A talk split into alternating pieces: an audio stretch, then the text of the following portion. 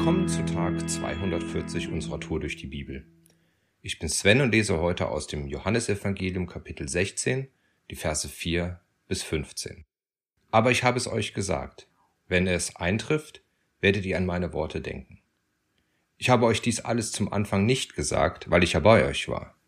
Jetzt gehe ich zu dem, der mich gesandt hat. Doch niemand von euch fragt mich, wohin ich gehe. Ihr seid nur traurig, weil ich euch dies alles gesagt habe. Aber glaubt mir, es ist gut für euch, dass ich fortgehe, denn sonst wird der Helfer nicht zu euch kommen. Wenn ich aber fortgehe, dann werde ich ihn zu euch senden und er wird meine Stelle einnehmen. Wenn er kommt, wird er gegen die Welt auftreten. Er wird den Menschen zeigen, was Sünde ist und was Gerechtigkeit und was Gericht. Die Sünde besteht darin, dass sie mich ablehnen. Die Gerechtigkeit besteht darin, dass Gott mir Recht gibt, denn ich gehe zum Vater und ihr werdet mich nicht mehr sehen. Das Gericht aber besteht darin, dass der Herrscher dieser Welt schon verurteilt ist. Ich hätte euch noch so vieles zu sagen, doch das würde euch jetzt überfordern. Aber wenn der Helfer kommt, der Geist der Wahrheit, wird er euch anleiten, in der vollen Wahrheit zu leben. Was er euch sagen wird, hat er nicht von sich selbst, sondern er wird euch nur sagen, was er hört. Er wird euch jeweils vorbereiten auf das, was auf euch zukommt. Er wird meine Herrlichkeit sichtbar machen. Denn was er an euch weitergibt, hat er von mir. Alles, was der Vater hat, gehört auch mir. Darum habe ich gesagt, was der Geist an euch weitergibt, hat er von mir. Jesus wiederholt hier die Ankündigung, dass er uns als seinen Jüngern den Geist der Wahrheit schicken wird. Um diese Stelle richtig zu verstehen, muss man sich einige Wortbedeutungen genauer anschauen, weil diese im Detail doch eine andere Richtung oder Tiefe haben, als wir sie im täglichen Sprachgebrauch verwenden. Zunächst mal spricht Jesus hier vom Heiligen Geist als Helfer. Im griechischen Originaltext wird hier Parakletos verwendet. Das bedeutet Helfer, Fürsprecher, Beistand, Anwalt vor Gericht. Bis zum Eintreffen des Heiligen Geistes hat Jesus die Aufgabe übernommen. Der Heilige Geist ist sein Stellvertreter und er wird sein Werk weiter und zu Ende führen. Der Heilige Geist hat als Anwalt und Fürsprecher einen Gegenspieler, den Jesus hier mit Herrscher dieser Welt bezeichnet. Jetzt erstmal nicht erschrecken, aber hier handelt es sich um Satan, der durch den Sündenfall von Adam die Herrschaft über unsere Welt bekommen hat.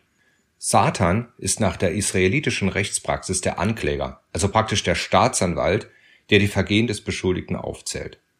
Diese Aufgabe hat Satan vor Gott, dem er die Verfehlungen eines jeden Einzelnen vorgetragen hat. Aber und jetzt kommt es. Dann hörte ich eine mächtige Stimme im Himmel sagen, jetzt ist es geschehen.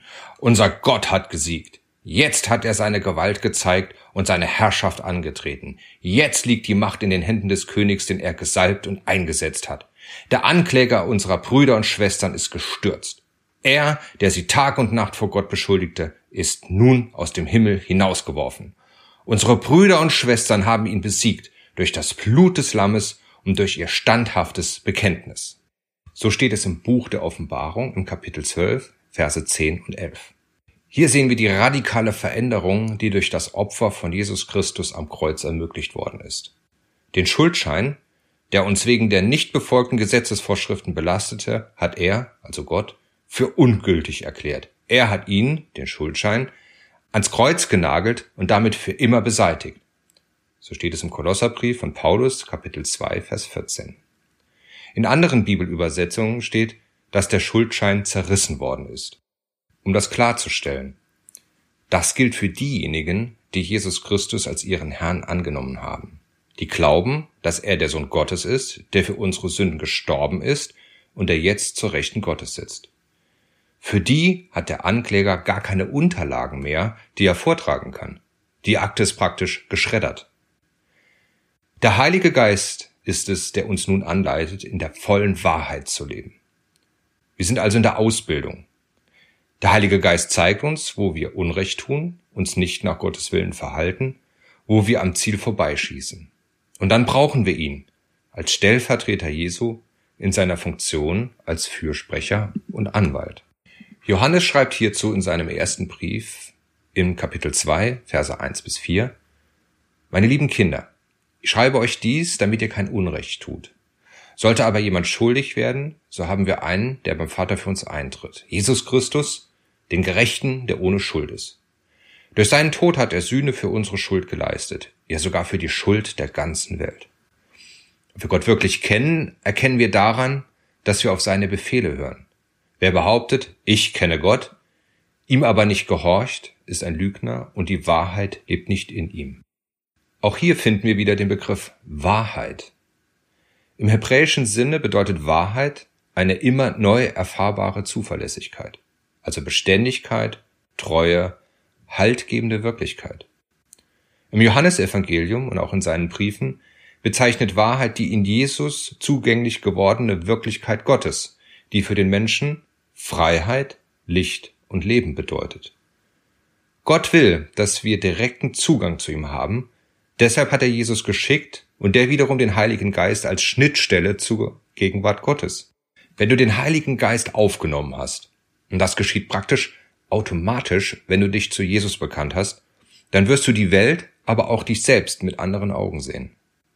Wie gesagt, du wirst angeleitet, in der Gegenwart der Wirklichkeit Gottes zu leben. Das kann dazu führen, dass du auch unangenehme Seiten an dir feststellen wirst.